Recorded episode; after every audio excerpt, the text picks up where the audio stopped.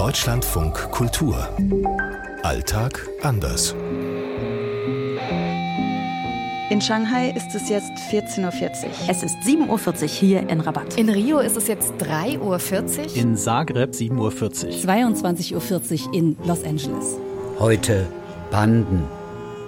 Ich glaube, in Brasilien gibt es wirklich alles, was man sich so vorstellen kann, was mit organisierter Kriminalität zu tun hat. Bandenkriminalität ist in den USA seit vielen Jahrzehnten ein großes Thema. Kroatien ist nicht das Land, in dem es mächtige Banden gibt. Die gibt es eher im Nachbarland Montenegro. Allerdings würde ich schon einschätzen, dass die Kriminalität in China weit geringer ist als in vielen anderen Ländern, weil China einen großen Polizei- und Sicherheitsapparat hat.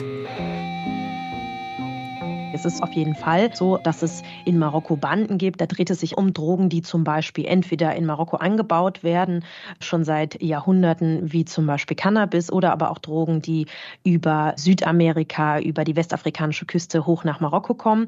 Aber im Alltag zum Beispiel als Normalperson hat man mit Drogenbanden wenig zu tun. Aber es ist schon so, dass es immer wieder Schlagzeilen gibt, dass Drogen gefunden wurden, zum Beispiel im Norden an der Küste des Landes Landes. Rio ist bekannt für seine große Kriminalitätsrate, für viel Gewalt, für viel Gewaltverbrechen. Das hat viel damit zu tun, dass diese Stadt in den Händen von insgesamt drei sogenannten Factions, wie man hier die Banden nennt, ist. Das größte ist das Kommando Vermelho, das rote Kommando. Und das Kommando Vermelho ist mittlerweile nicht nur eine Bande in Rio de Janeiro, sondern eines der größten Verbrechersyndikate des Landes mit ganz engen Kontakten auch zu italienischen Drangheta. In Montenegro gibt es die berühmten Drogenclans, die Kokain aus Südamerika verschiffen und dann auf dem ganzen Balkan verteilen. 50 Kilometer von der kroatischen Grenze, da gibt es zwei Drogenclans, den Kawatschki-Clan und den Skaljarski-Clan. Und die waren mal ein Clan und haben sich dann zerstritten, weil ein paar Tonnen Kokain einfach verschwunden sind und bringen sich auch gegenseitig um.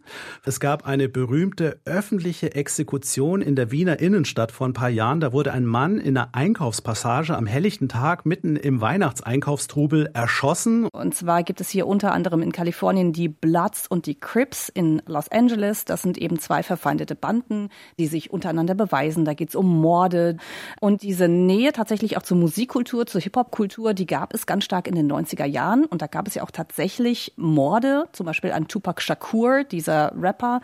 Es geht natürlich um Drogenumschlag, es geht dabei um Waffen natürlich auch, Prostitution. Und die Polizei hier hat auch alle Hände noch voll zu tun mit diesen Gangs. Ich war jetzt im Kontrast zum Beispiel in San Francisco gewesen letzte Woche und im Kontrast dazu fühle ich mich in Shanghai tatsächlich viel, viel sicherer.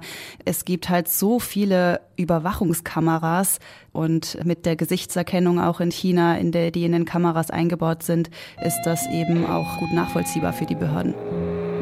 Aus Shanghai, Eva Lambi-Schmidt. Aus Rabat, Dunja Sadaki. Aus Los Angeles, Katharina Wilhelm. Oliver Schosch, Zagreb. Anne Herberg aus Rio. Das macht das Leben für die Bevölkerung hier in Rio extrem gefährlich. In dieser Front zwischen auf der einen Seite Drogenkriminalität, den Drogenbanden, den Milizen, der Polizei, die zu den gewalttätigsten Polizeieinheiten der Welt gehört hier in Rio de Janeiro und die Bevölkerung mittendrin